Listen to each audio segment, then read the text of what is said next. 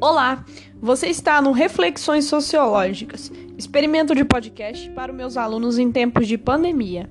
Eu sou Jéssica, professora de Sociologia na Escola Estadual Professor Chaves. Esse podcast é destinado ao terceiro ano do ensino médio e tem como referência o PET 4, da disciplina de Sociologia. Antes de começar, peço que leiam os textos da semana 3 e tente fazer as atividades. Qualquer dúvida, mande sua pergunta pelo WhatsApp ou Google Classroom. Esta semana, o tema a ser debatido é sobre o mundo do trabalho em tempos de pandemia. Com os efeitos da pandemia pelo novo coronavírus, o segundo trimestre de 2020 encerra com taxa de desemprego de 13,3%, quantidade recorde de desempregados e o menor número de pessoas com carteira assinada da série histórica de acordo com os dados da Pesquisa Nacional da, por Amostra de Domicílios Contínua do Instituto Brasileiro de Geografia e Estatística, o IBGE. Mesmo com o número de pessoas ocupadas tendo também registrado queda recorde de 9,6% entre abril e junho, com menos de 8,9 milhões de ocupados, a taxa de desocupação subiu 1,1 ponto percentual frente ao trimestre encerrado em março, que foi de janeiro a março de 2020, quando ficou em 12,2% antes da pandemia. Segundo a pesquisa do IBGE, a população que está sem trabalho, que são de 77,8 milhões de pessoas, é o maior contingente da série, subiu em 15,6%, ou seja, mais de 10,5 milhões de pessoas em relação a março.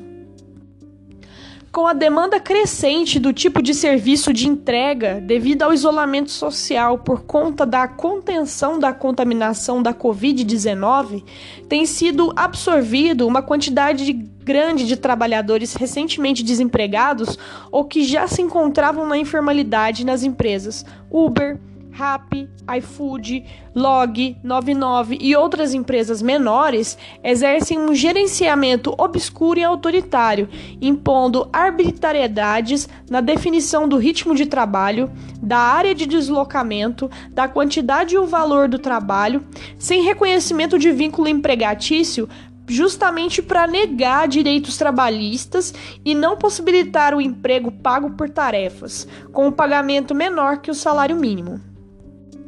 Sem possibilidade real dos entregadores regularem de forma autônoma o trabalho, como as empresas argumentam que acontecem, porque não se adequam ao ritmo imposto de longas jornadas de trabalho, as perdas e represálias dos aplicativos tornam o trabalho não rentável. A resposta tem sido a organização de protestos. Uma primeira paralisação ocorreu no dia 1 de julho, conhecida como hashtag Break dos apps. Foi realizada com travamento em locais de saída e de pedido, mobilização em várias cidades no Brasil e uma importante quantidade silenciosa de entregadores que nesse dia não ligaram os aplicativos. A segunda paralisação nacional ocorreu no dia 25 de julho, que também é, ocorreu em várias cidades. Na primeira edição, houve mobilização e boicote também na Argentina, no México, no Chile e no Equador, configurando já uma articulação internacional é, que enfrenta condições de trabalho muito parecidas. Nas duas paralisações, houve envolvimento de usuários que boicotaram os aplicativos com avaliações negativas que abaixaram consideravelmente sua nota nas plataformas de download. Vários restaurantes também operaram sem encaminhar entregas com eh, as empresas desses aplicativos. As reivindicações dos entregadores buscam o aumento da taxa mínima e por quilômetro, além do fim dos bloqueios indevidos e a demanda de auxílio de licença de saúde, licença de acidente e a distribuição de EPIs que foi limitada. Com foco nas taxas, os entregadores tentam valorizar o próprio trabalho que tende a ser desvalorizado com a alta procura dessa forma de renda e o aumento do desemprego.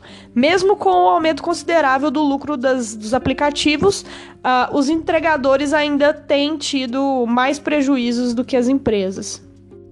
Existe uma falsa ideia de parceria, na falácia de uma economia de compartilhamento que só compartilha, na verdade, com os trabalhadores os custos da própria manutenção dos equipamentos necessários para realizar as entregas, e não há, de fato, um compartilhamento dos lucros obtidos. Ou seja, a parte mais complicada e mais difícil fica sempre para o entregador, enquanto as empresas continuam lucrando cada vez mais.